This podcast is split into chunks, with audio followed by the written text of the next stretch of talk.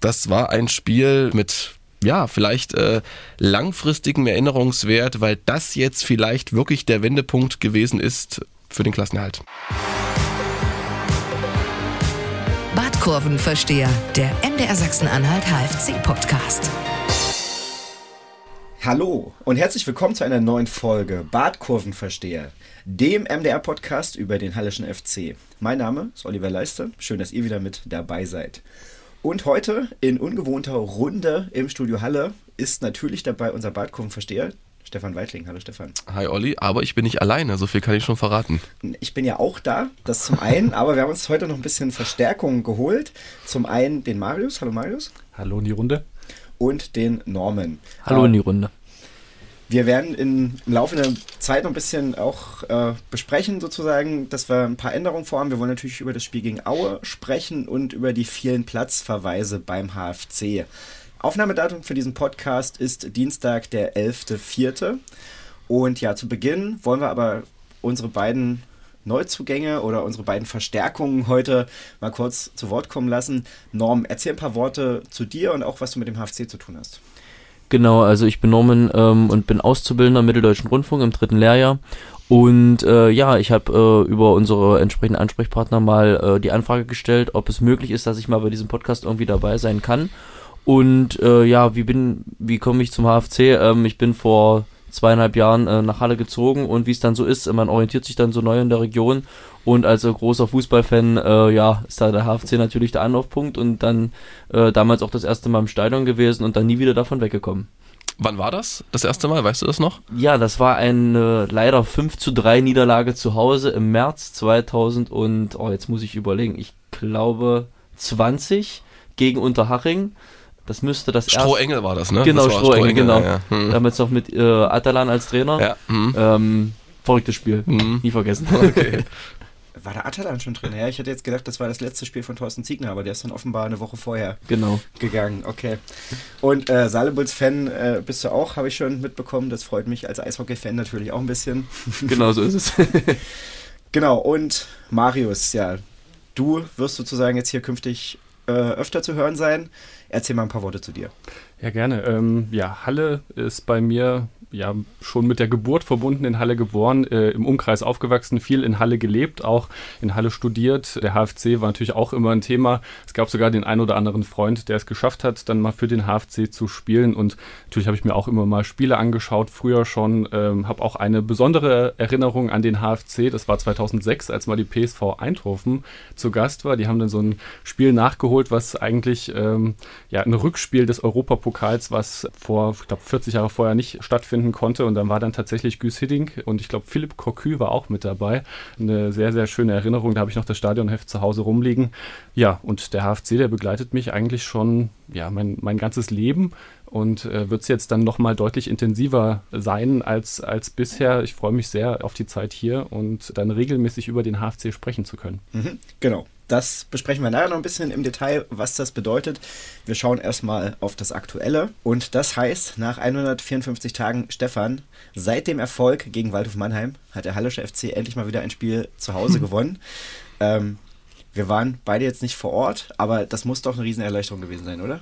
Ja, also ich war im Urlaub und äh, habe es mir dann die letzten 15 Minuten oder 20 Minuten waren es ähm, im Stream angeschaut und ich glaube, es war für alle so, ging es mir zumindest einer der emotionalsten Momente in dieser Spielzeit, weil es an Dramatik eigentlich kaum zu überbieten war. Man muss sich das nochmal ins äh, Gedächtnis rufen. Halle führt 3 zu 2, dann sieht äh, Kreuzer gelb-rot. Es gibt diesen Freistoß, den Nazarov wirklich haarscharf haarscharf am rechten Pfosten vorbeizirkelt und das war so ein Wendepunkt. Also wenn der reingeht, dann kippt das Spiel. Dann sitzen wir hier mit einer ganz anderen Laune. Dann äh, hätte Marius vielleicht gesagt, schönen Dank. Ähm, nee, das wahrscheinlich nicht, aber es war, das, das war halt diese Dramatik. Ne? Es hätte auch wirklich in eine andere Richtung kippen können, dass am Ende nochmal diese drei Tore fallen und ähm, es am Ende 5 zu 2 steht. Also wirklich unglaublich. Und ja, ich finde, das war ein Spiel, wie ähm, Norman gesagt hat, damals das 3 zu 5 war auch ein mit Erinnerungswert 1, aber das eins mit ja, vielleicht äh, langfristigem Erinnerungswert, weil das jetzt vielleicht wirklich der Wendepunkt gewesen ist ähm, für den Klassenerhalt. Ja, Norm, du als HFC-Fan, warst ja diesmal auch nicht im Stadion. Ne? Du hast es schon gesagt, du hast ja die ganzen Unentschieden, hast du dir im Stadion alle gegönnt. Das Spiel hast du jetzt verpasst, hast es aber trotzdem verfolgt. Wie ging es dir denn während des Spiels? Genau, ich war gerade äh, mit dem Auto unterwegs äh, und habe das Spiel im Radio verfolgt und es fing ja an, äh, gleich vierte Minute, das, das 1-0 und man dachte, boah, wow, das ist ja, das ist ja mal ein richtig ein geiler Start im Vergleich zu den äh, letzten Spielen. Äh, das kippte ja dann wieder relativ schnell und dann war man wieder so in dieser Stimmung von den Wochen davor, aber doch irgendwie immer so, ah, die Jungs haben das eigentlich drauf. Und als dann äh, ja das 3-2 gefallen ist, dann war es schon wie, boah, wie geil ist das? Und dann, wie es dann halt entsprechend weiterlief, äh, wie Stefan das auch schon gesagt hat, also total emotional dann. Äh, und das Ergebnis dann am Ende, ja, also muss ich schon sagen, phänomenal. Mhm. Äh, fast 10.800 Fans im Stadion gewesen. Ich habe es jetzt nicht nachgeguckt, dürfte aber wahrscheinlich Saison-Bestwert sein. Einzig vielleicht gegen Dynamo könnten es ähnlich viele gewesen ja, sein. Ja, waren es ein paar mehr, glaube ich sogar. Hm. Ah ja, okay. Marius, kann man da von der HFC-Auferstehung zu Ostern sprechen? Tom Scheunemann hat es auch so schön gesagt, ne, im MDR vorher. Ich, ich denke schon, ich musste immer dran denken, ihr kennt bestimmt dieses T-Shirt mit äh, der Evolution des Menschen, ne, wo man dann so sieht, er geht irgendwann dann gerade und ich finde, der HFC ist noch so irgendwo in der Mitte vielleicht, aber er wird immer aufrechter in seinem Gang. Das war so das Bild, was, was ich an der Stelle noch hatte. Und ich muss aber sagen, ähm, weil Stefan vorhin gesagt hatte, dass es bei ihm so die Wirkung hatte, es hätte noch mal kippen können. Das Gefühl hatte ich gar nicht. Also ich hatte irgendwie von Anfang an, gut, das hilft natürlich, wenn du, wenn du früh 1 zu 0 in Führung gehst, aber ich hatte so ein bisschen das Gefühl, die können hier heute auch, äh, kurz nach der Halbzeit hätte Auer ja beinahe das 3 zu 1 gemacht. Ich hatte das Gefühl, die, die können das immer noch drehen. Also irgendwie war, war das so direkt da. Auer hat ja auch irgendwie viel verwaltet, so nach dem, nach dem 2 zu 1, äh, bis dann eben das 2 zu 2 gefallen ist. Dann wurden auf einmal alle, äh, wurden dann viele Räume frei also ich hatte die ganze Zeit den Eindruck, der, der HFC schafft das. HFC Aber glaubst das. du, wenn das reingeht, das Ding von Nazarov, das steht 3-3, HFC in Unterzahl, dann kommen sie nochmal so zurück? Das weiß ich nicht. Das war mein Punkt sozusagen, wo ich dachte, es kippt. Aber davor gebe ich dir recht, hatte man immer das Gefühl, dass irgendwas passieren kann. Mhm. Ja, absolut, stimmt. Wenn dann natürlich um, äh, zu der Zeit und auch so, so unglücklich, aber da werden wir wahrscheinlich auch nochmal drüber sprechen, äh, Kreuzer die, die erste gelbe Karte. Ach ja, immer Na, so unglücklich bisschen, war das nicht. Das war einfach. Ja, Entschuldigung, dämlich. Mhm. Ja. Die, die, die, wofür hat er die erste bekommen? Fürs Trikot ausziehen. Tatsächlich, das habe ja. ich mich gefragt, weil er es nicht ganz aus hatte und habe nee, dann auch, ja. hab, dann aber Also wenn du schon Geld bekommst, dann kannst du sie auch ganz ausziehen, finde ich. Früher gab es ja, noch nie gesehen sowas, also nur den nackten Rücken. Also wenn, dann will ich alles sehen, oder? Nee, nee, er hat es irgendwie nicht so richtig ausbekommen und früher gab es ja, glaube ich, noch das, dass du dir das Trikot zumindest über den Kopf ziehen durftest. Das ist ja jetzt auch nicht mehr dabei, aber das hat er auch nicht gemacht. Umso ärgerlicher, dass er dann noch diese zweite bekommen hat, die meines Erachtens jetzt nicht unbedingt eine war, aber hm. Gab es keine richtige Zeitlupe davon. Also es hat ja, alle so ein bisschen überrascht da an der Strafraumkante. Ja, es war, war, halt, mhm. war, halt, ein, Festhalten. Mhm. Ne? Ich habe im ersten Moment gedacht, dass er die gelbe Karte bekommen hat, weil er da ja kurz draußen war, weil er auch, ich weiß gar nicht mehr, verletzt war oder irgendwas nee, war. er hatte, er hatte geklärt zur Seite und war dann irgendwie leicht verletzt im Gesicht und lag dann noch eine Weile. Genau, und ich habe gedacht, er hat die gelbe Karte bekommen, weil er einfach wieder reingekommen ist. Aber das war nicht so, weil man, man, konnte relativ gut auch am Fernsehbild schon sehen. Also ich kann mich erinnern, dass die Kommentatoren das auch äh, so kurz äh, äh, gemutmaßt hatten, aber man hatte gesehen, dass der Schiedsrichter wild gewunken hatte und den Kreuzer wieder aufs, aufs Spielfeld gewunken hatte und deshalb war eigentlich relativ ja. klar, okay, es wird dann wohl dieses kleine Foul gewesen sein. Mhm. Naja, und ja, damit fehlt er dann mal wieder zum dritten Mal in dieser Saison schon nach seiner roten Karte gegen Freiburg. Da war er also auch nicht nur ein Spiel gesperrt, glaube ich, oder? Weiß das war glattrot. Ja, genau, nach seiner mhm. roten Karte.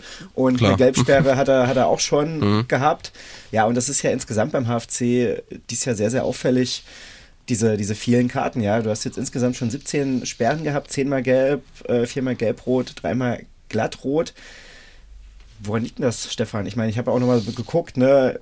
85 äh, gelbe Karten, Aue hat 87, Dresden hat 91, aber die meisten Mannschaften in der Liga haben irgendwie so zwischen 60 und 70. Elversberg hat 49 gelbe Karten. Warum kriegt der HFC so viele Karten und dann auch so viele Platzverweise?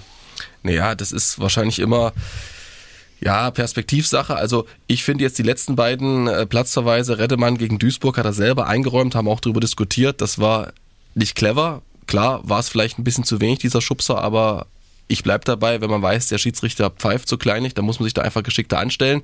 Also dieses Stoßen, es war eine total dämliche, unnötige rote Karte und jetzt auch der Platzverweis von Kreuzer, das weiß er eigentlich klar, geht mit ihm die Emotion durch. Ich kann natürlich so ein bisschen aus meiner Sicht sprechen. Ich war nicht in so einer Situation und kenne das Gefühl nicht, aber trotzdem muss er sich einfach im Griff haben. Der ist erfahrener Zweitligaspieler und am Ende kann das noch ganz entscheidend sein. Es fehlt ja nicht nur Kreuzer, es fehlt ja auch Hug, der auch mal besser wird. Seine Flanken sind brillant, wenn wir uns das äh, 3-2, äh, das, äh, was war es, das 2-2 anschauen. Und das ist schon eine erhebliche Schwächung für den HFC. Und ich hätte ihn da in der Kabine wirklich einen Kopf kürzer gemacht, den äh, Niklas Kreuzer bei aller Euphorie. Aber das darf so einem Profi einfach nicht passieren. Das sind also zwei wirklich absolut vermeidbare Karten gegen Freiburg, erinnere ich mich. Die beiden, ja, das war zumindest im Spiel heraus, das war jetzt nicht irgendwie eine dumme Tätigkeit oder so. Dann äh, die Zazar-Gelbrote, weiß ich auch, das war hintereinander zwei Foulspiele. Ja, er ist auch noch relativ jung, kann man auch noch drüber hinweggucken. Denis in äh, München bei 1860 war auch eine harte Entscheidung, die zweite gelbe Karte, die dann zu Gelb-Rot geführt hat. Also bei den Platzverweisen bin ich da noch so ein bisschen, boah, Mischung zwischen äh, vermeidbar und manchmal auch unvermeidbar. Aber interessant ist, ich habe gestern mit Sretoristic in Weißenfels äh, kurz sprechen können und er hat da eigentlich einen ganz anderen Blickwinkel. Also er sieht eigentlich jetzt gar nicht so diese vielen Platzverweise und die vielen Sperren und gelben Karten, sondern er sagt oder wünscht sich eigentlich noch mehr Körperlichkeit von seinem Team, weil er eigentlich sieht, dass der HFC sehr oft gefault wird, sehr oft am Boden liegt, weil er auch körperlich, nicht immer gibt es einen Pfiff sozusagen, weil er auch körperlich nicht gut genug dagegen hält. Also da wünscht er sich also, glaube ich, mehr Physis, mehr Härte und auch manchmal mehr Cleverness. Und da sind wir bei den letzten beiden äh, Platzverweisen anbelangt. Weiß nicht, wie es euch geht, aber ähm, ja, die sind auf jeden Fall vermeidbar und, und äh, ist das Cleverness? Ist das ähm, fehlende Cleverness? Ist das fehlende Kaltschnäuzigkeit? Was, was meint ihr? Marius. Ah, ich finde es einfach unglückliche äh, Entscheidungen bei beiden. Auch der, der letzte Platzverweis äh, im, ich weiß gar nicht, welches Spiel das war, aber das war ja auch so im Strafraum eine Aktion. Ja, Rennemann war das genau gegen Duisburg. Ja, wo, hm. wo, dann der, der Gegenspieler einfach umfällt und ich weiß gar nicht, ob es der Schiedsrichter richtig gesehen hat, aber in dem Moment, also ich glaube, da hätte im Nachhinein auch der Schiedsrichter, wenn er es nochmal im, im Fernsehen sieht, auch nicht nochmal so entschieden. Mhm. Also das war für mich bei weitem keine, keine gelb-rote Karte und jetzt dann auch das gleiche bei Kreuzer. Natürlich besonders ärgerlich, da sich die, die erste dann einfach selber geholt hat durch eine unnötige Aktion. Na, ich habe noch einen Gedanken dazu, gerade bei der, bei der Vielzahl. Hm, du hast jetzt diese, diese Härte angesprochen und diese, diese Zweikämpfe und ich vor ein paar Wochen irgendwo auch bei Magenta was gehört, dass der HFC ganz lange die wenigsten Zweikämpfe äh, in der dritten Liga geführt hat, dass sie da jetzt mittlerweile haben sie einen normalen Wert, aber unter André Meyer haben sie gefühlt keine Zweikämpfe geführt. So, das haben wir ja auch ganz oft besprochen, dass dann dadurch relativ leicht die Tore gefallen sind.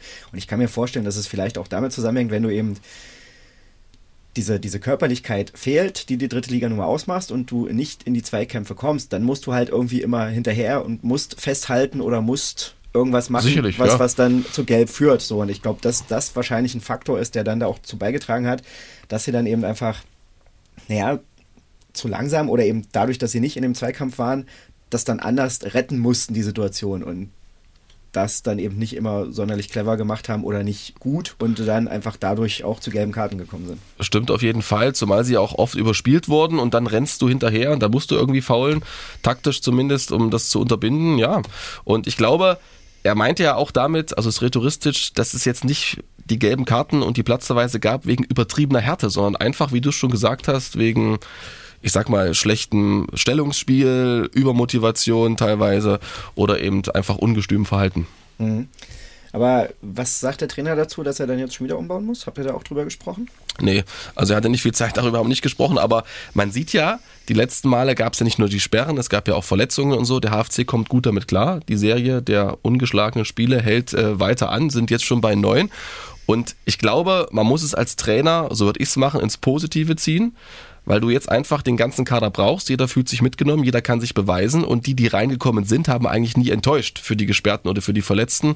Und das ist, glaube ich, auch noch wichtig für die Mannschaft, dass sich jeder irgendwie wichtig fühlt. Und in so einer Phase gerade das Gefühl zu haben, ich bin mit dabei bei diesem Aufschwung, den Sretoristic ja wirklich eingeläutet hat, das ist, glaube ich, entscheidend. Und klar würde er sich wünschen, wenn sich die Automatismen einspielen mit einer gesetzten Elf. Aber jetzt ist es nun mal so und du musst im Leben flexibel bleiben, wie, hier, wie wir im Badkurvenversteher und äh, so funktioniert es eben nur. Norm, wenn wir über diesen, Aus, äh, diesen Aufschwung und das Rhetoristisch sprechen, du hast die Spieler ja jetzt auch sehr viele davon im Stadion gesehen. Was war denn da für dich so das Auffälligste, was sich verändert hat im Vergleich zu der Zeit von André Meyer? Ich würde mal wirklich bei der Spielweise bleiben. Also ich finde, ähm, unter André Meyer, äh, auch wenn ich ihn als äh, Menschen so, ich fand ihn super, muss ich sagen, war, weiß nicht, es wirkte manchmal so ängstlich, nicht so richtig, äh, nicht, wie sagt man, nicht so zielstrebig nach vorne und auch defensiv einfach mit vielen, also wo, wo Tore durch ganz, ganz einfache Fehler gefallen sind. Also und ich finde, das ist einfach, äh, und das rhetoristisch jetzt komplett anders, dass wir halt über den Großteil der 90 Minuten doch relativ sicher stehen, finde ich. Ähm, und auch vorne äh, einfach von Spiel zu Spiel zwingender werden. Also das ist so eine Entwicklung. Na klar, ähm, wie wenn ich an Dortmund letzte Woche denke, okay, da hast du so ein, äh, eine Aktion, wo du denkst, boah, dieser Schuss, ich weiß gar nicht mehr, von wem er jetzt war, wo du denkst, boah, wenn so ein Wolle reingeht, steht da Stein am Kopf. Schade. Mhm. Aber sowas ist dann auch nochmal drin. Aber dann ist es auch wichtig, hin die Null zu halten. Und ich finde einfach gerade diese, das in der Defensive, das ist am allerauffälligsten, muss ich sagen. Wobei, wenn ich da kurz einhaken darf, also von dieser anfänglichen defensiven Stabilität, wir erinnern uns an die ersten Spiele, da gab es sozusagen das 1-0 in Oldenburg, dann 0-0 gegen die Löwen, glaube ich, ne? dann das Mappenspiel, kamen die ersten beiden Gegentore, da sind wir schon, also aus HFC-Sicht schon ein bisschen da weit entfernt und man muss noch gucken, dass wir jetzt nicht alles überhöhen, noch ist überhaupt nichts gewonnen und wenn du zum dritten Mal in Folge nach einer Führung gegen Duisburg war es zweimal und ist auch gegen Aue wirklich postwendend per Ecke das Gegentor bekommst, und das haben wir auch angesprochen, das ist eine klare, äh, ja, schlechte Verteidigung einfach. Ne? Also das war ähm, von Majetschak der Kopfball, da stellt sich keiner ihm in die Weg und da fehlt auch diese Körperlichkeit, die wir angesprochen haben, ne? dass eben kein Alex Winkler da ist, spielt ein Landgraf in der Innenverteidigung, habe ich die Szene nicht genau im Kopf, ähm, wer da nun hätte blocken können, aber insgesamt ist das schon sehr auffällig und da ist noch sehr viel Nachholbedarf. Und auch wie das ähm, 2-1 gefallen ist, da wird Omladic in die Zange genommen, sehr clever, verliert den Ball und dann geht es einfach rasant, dann ist es schwer in der Rückwärtsbewegung ohnehin da irgendwie die Ordnung zu halten und das haben sie einfach gut gespielt. Und trotzdem Lieblingsergebnis, hat der Kollege Eigalay gesagt, äh, ist beim HFC 2-2. Ich glaube nicht, dass es das Lieblingsergebnis des HFCs und das häufigste Ergebnis. Aber ähm, das zeigt ja auch, dass hin und wieder doch einfach zu viele Gegentore fallen. Aber vielleicht ist es auch so ein Punkt, wo ich jetzt zurückrudern muss. Die Abwehr hinten ständige Wechsel drin, jetzt rennt man raus, der wird dann wieder reinkommen und so gibt dann vielleicht doch nicht die ganz große Sicherheit. Ja, eben diese, diese, diese Eingespieltheit, ne? Und dass dann eben auch klar ist, wer deckt da jetzt wen oder wer übernimmt da wen oder wer muss welchen Raum besetzen. Und wenn du das natürlich Woche für Woche dir neu überlegen musst, ähm, ist das irgendwo auch eine Schwierigkeit. Aber was natürlich deutlich besser funktioniert, ist der offensive Erfolg. Und da ist ja auch bei einem 2-2, wenn das das Lieblingsergebnis ist, ne, dann hast du eben auch oft zwei Tore geschossen. So, das hat ja vorher auch oft nicht geklappt. So, und jetzt hast du sogar fünf gemacht. Und ich finde, diese offensive Entwicklung, die lässt sich so ein bisschen an äh, Dominik Stachik ganz besonders ablesen. Der hat nämlich in den letzten fünf Spielen sieben Torbeteiligungen gehabt, drei Tore, äh, vier Assists. Ja, Marius, vielleicht, was macht Stachik so stark zurzeit? Das ist eine gute Frage. Also ich habe ihn äh, sehr aktiv erlebt. Jetzt im letzten Spiel vorne halt immer wieder anspielbar, aber auch gut äh, Vorlagen gegeben. Ne? Das 1 mhm. zu 0 hat er direkt vorbereitet mit einem schönen Pass. Äh, einfach lang geschickt, den Zimmerschied, der dann auch ein bisschen profitiert hat davon, dass Mendel da nicht ganz so gut stand. Aber ansonsten halt immer vorne anspielbereit. Hätte, glaube ich, auch zwischenzeitlich mal, ähm, hatte eine gute Chance gehabt, hätte stand gut einschussbereit. Das wurde dann vom Schiedsrichter noch unterbrochen, weil es vorher einen Foul gegeben haben soll. Also Statchik sehe ich gerade äh, richtig stark als die Sturmspitze vorne. Holt er den Elfmeter auch raus? Da noch in der ersten Halbzeit haben viele Fans schon einen Elfmeter gefordert, Stefan. Welche Szene meinst du jetzt? Na, war das nie mit Berko? Das war aber eine Schwalbe, ja. Das war, glaube ich, zweite Halbzeit, ne? Nee, das war in der ersten Halbzeit war, aber vielleicht ist dir die dann auch nicht, nicht aufgefallen, war eine Szene, wo, glaube ich, Statchik im Strafraum auch fällt und wo die Fans Elfmeter gefordert haben oder in unserer Facebook-Gruppe auch einige geschrieben haben, das waren klare Elfmeter. Wo ich aber fand, aus den Fernsehbildern ist das nicht so richtig klar geworden. Also äh, es ist ein Treffer da, aber ich weiß nicht, wie, wie doll der war, wo der Ball war. Also das ließ sich einfach von den Kameraperspektiven nicht richtig auflösen. Und ich glaube, der, der Schiedsrichter, so wie er stand, da standen einfach noch drei Leute dazwischen. Und deswegen hat er den wahrscheinlich nicht gepfiffen, aber ist dir dann vielleicht gar nicht aufgefallen. Ja, ist glaube ich ist auch nicht so entscheidend. Nochmal ein Satz zu Dominik Stetschik. Also ich würde mich dem anschließen, was ähm, Marius gesagt hat, was halt auffällig ist. Am Anfang wirkt er immer so ein bisschen unentschlossen. Man hat gemerkt, ihm fehlt so die Durchschlagskraft im Zweikampf, wenn er ins Eins gegen Eins geht, wenn er Richtung Strafraum zieht. Und das macht er jetzt deutlich entschlossener. Also du spürst halt einfach, das ist ja logisch, wenn du triffst, wenn du Vorlagen gibst, dass ein anderes Selbstvertrauen da und er geht jetzt mit so einer Wucht und mit einer Dynamik rein in den Strafraum, dass er eben wie beim Elfmeter Pfiff eben schwer zu halten ist. Also geht er halt vorbei an Rosenlöcher, dann ist sozusagen äh, das Zentrum gut besetzt beim HFC, da reicht ein Querpass, dann knallt's und das ist glaube ich ein so ein Punkt. Ich habe ihn gestern äh, beobachtet so ein bisschen äh, nach der ersten Halbzeit ist er ausgewechselt worden. Da hat er auch alles gegeben. Da saß er sozusagen in Weißenfels im Stadtstadion auf dem grünen Rasen, äh, Hose hochgekrempelt, ähm, einfach ein bisschen Frischluft dran gelassen, weil er fix und fertig war. Also der gibt auch körperlich, glaube ich, alles.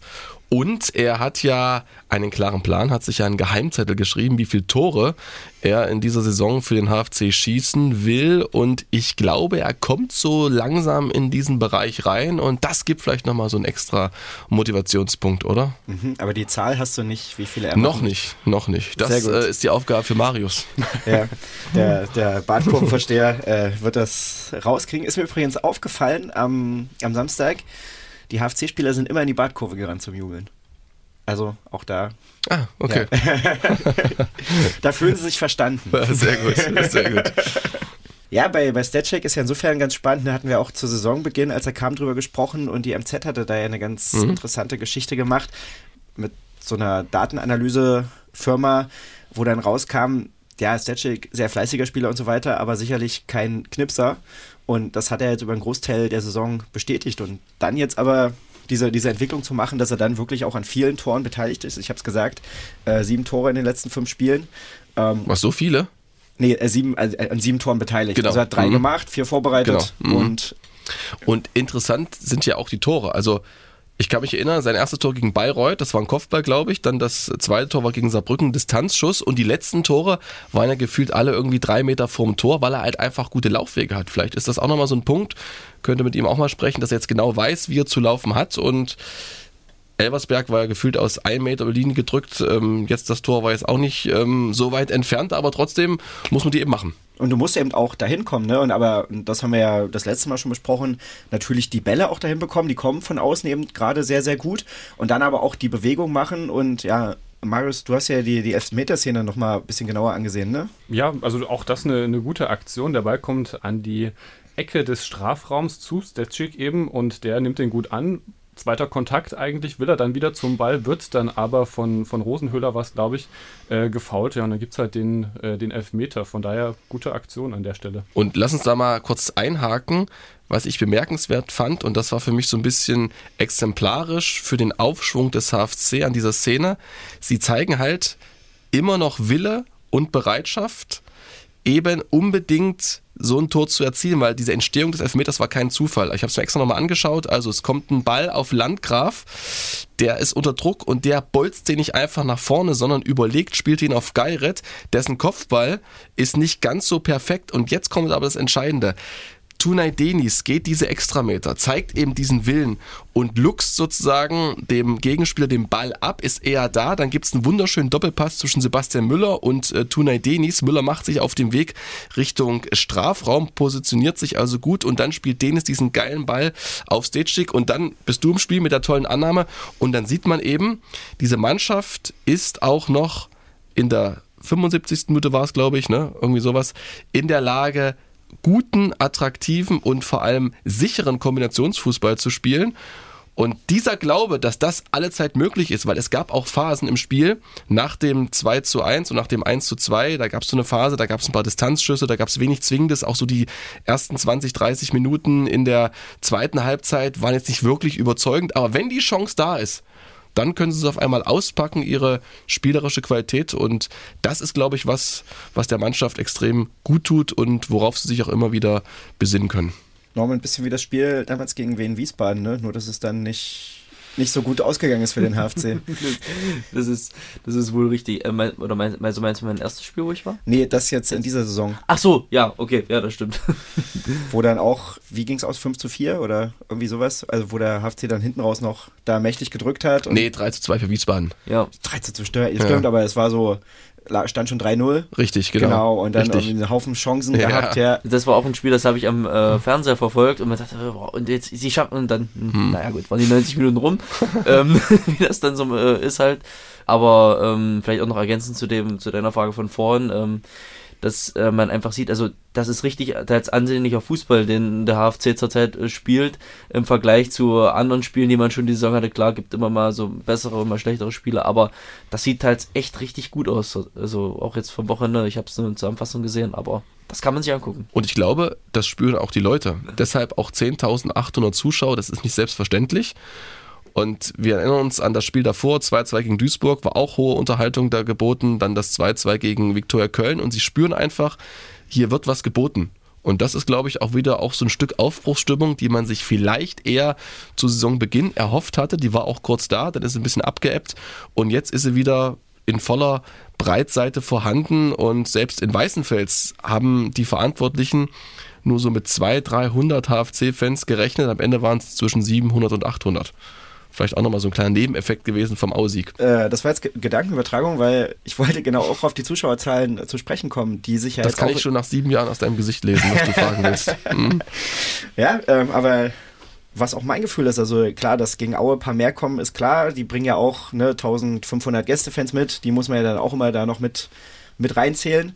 Aber ja, man merkt irgendwie, die Leute haben wieder Bock auf den HFC, habe ich das Gefühl. Ja, mir geht es auch so und äh, die Resultate, die Spielweise, du hast es angesprochen, Norman, die geben dem Ganzen ja auch recht. Hast du eigentlich eine Dauerkarte genommen, oder? Nee. Dazu äh, ist dann die Zeit einfach nicht da, um die dann gut auszunutzen. Ja, okay. Wobei das ja manchmal, ne, wenn man irgendwie zehn Eintrittskarten kauft, ist man genau. fast bei einem Preis von einer Dauerkarte. Genau. So. aber wie gesagt, es ist halt, äh, ich spiele sel selber zwar nicht Fußball, äh, sondern Volleyball, aber wenn eine Saison ist, bei uns auch die Spieltage, da ist einfach die Zeit dann nicht da und das fällt dann, ist meistens ne, alle Hochzeiten auf einem Tag.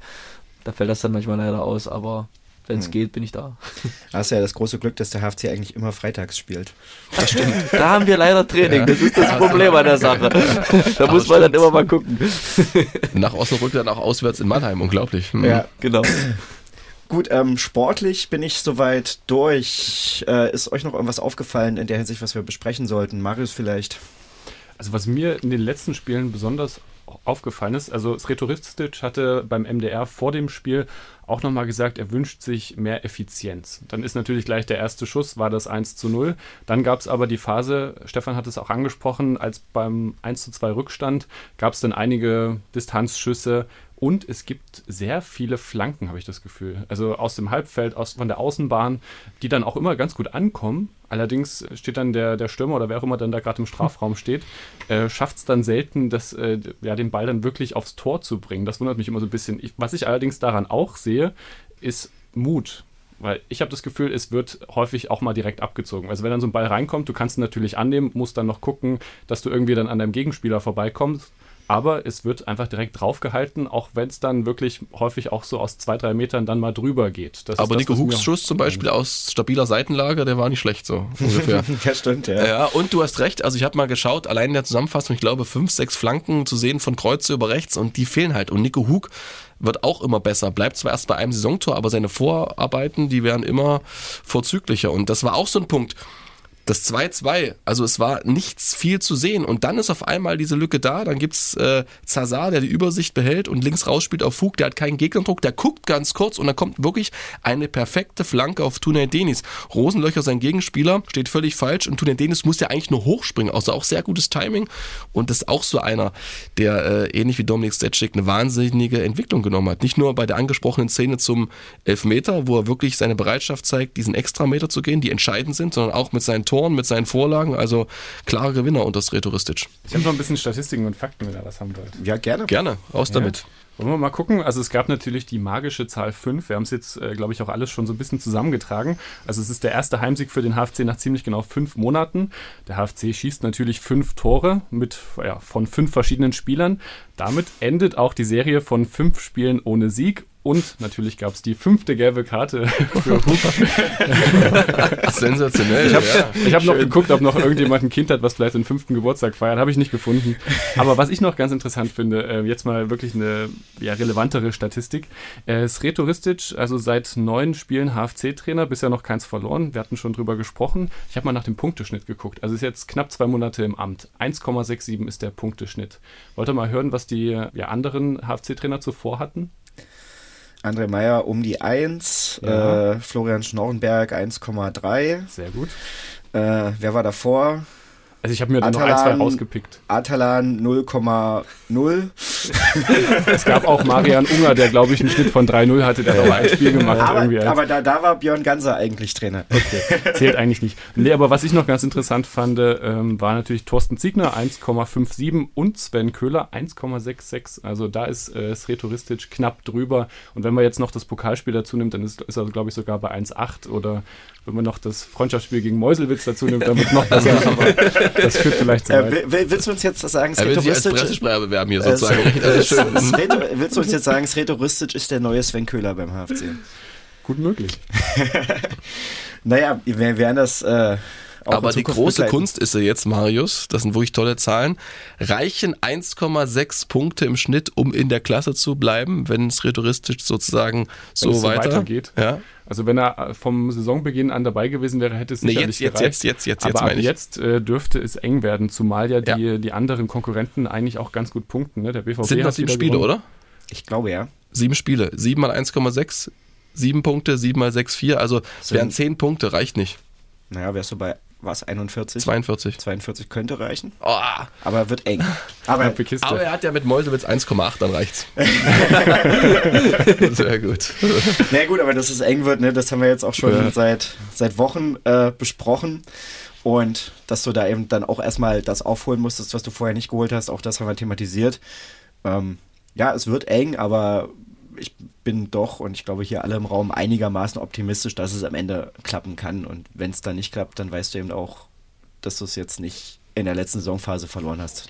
Zumal das als letzter Satz zum Sportlichen Bayreuth. Also das ist jetzt wirklich das absolute Schlüsselspiel, ist immer so ein geflügeltes Wort, aber das ist es. Also du kannst äh, den Gegner auf fünf Punkte distanzieren, auch wenn du jetzt ersatzgeschwächt bist. Aber ich glaube, mit dem Flow und äh, Bayreuth zuletzt zweimal verloren. Allerdings, sie sind immer wieder für Überraschung gut. In Dresden gewonnen, äh, gegen Osnabrück nach 0-2 Rückstatt noch 3-2 gewonnen. Also darf man niemals noch schätzen, habt ihr auch schon zweimal gesehen gegen Dynamo. Die spielen wirklich auch sehr kompakt und mit dem Neuenberger da vorne, Ziereis, also wirklich auch gute Knipser. Also es wird nicht leicht im Hawaii, Hans-Walter-Wild-Stadion.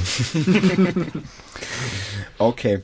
Dann würde ich sagen, ähm, schließen wir das Sportliche ein bisschen ab und ja, ich habe noch was, nennen wir es mal organisatorisches rund um den Podcast. Da wird es nämlich ein paar Veränderungen geben. Die wichtigste Nachricht aber, der Badkurvenversteher bleibt so und auch falls der HFC absteigen sollte, werden wir auch in der kommenden Saison den Badkurvenversteher wieder anbieten, produzieren. Könnt ihr äh, treue Fans dann auch weiterhin hören. Und Stefan, du hast deinen Vertrag auch verlängert. Du gehst auch mit dem HFC auf jeden Fall in die neue Saison. Na, meiner ist unbefristet. genau, und dann werden wir aber ein paar Sachen verändern. Und zwar werden Daniel und ich in Zukunft nicht mehr so oft hier zu hören sein. Wir haben das ja jetzt, ich bin jetzt seit sieben Jahren dabei, Daniel ist seit sechs Jahren dabei. Stefan ja auch schon von Anfang an, abzüglich der kurzen Babypause.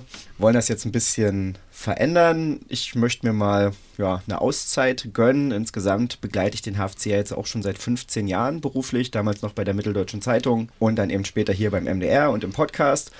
Daniel hat einfach auch noch andere Aufgaben beim MDR, denen er sich dann mehr widmen will, eben anderen Podcasts, seinem Basketball-Podcast Ostball, dem FCM-Podcast, den wir bis jetzt ja auch beide betreut haben so dass wir uns dann am Ende der Saison hier im Badkurvenversteher verabschieden werden. Und dafür haben wir dann jetzt eben eine neue Stimme, die habt ihr jetzt heute auch schon ein paar Mal gehört. Und das ist Marius. Der wird dann zur neuen Saison das Ganze übernehmen und dann mit dir, Stefan, den HFC zu neuen Höhen führen. Am besten aber von der dritten Liga aus startend. Ne? Ja, das ist schön, aber auch sehr schade. Also wir kennen es jetzt auch äh, sehr lange. Gab es jetzt auch sportliche Gründe oder so, dass du sagst, äh, der HFC, das ist einfach zu nervenaufreibend gewesen die letzten Jahre.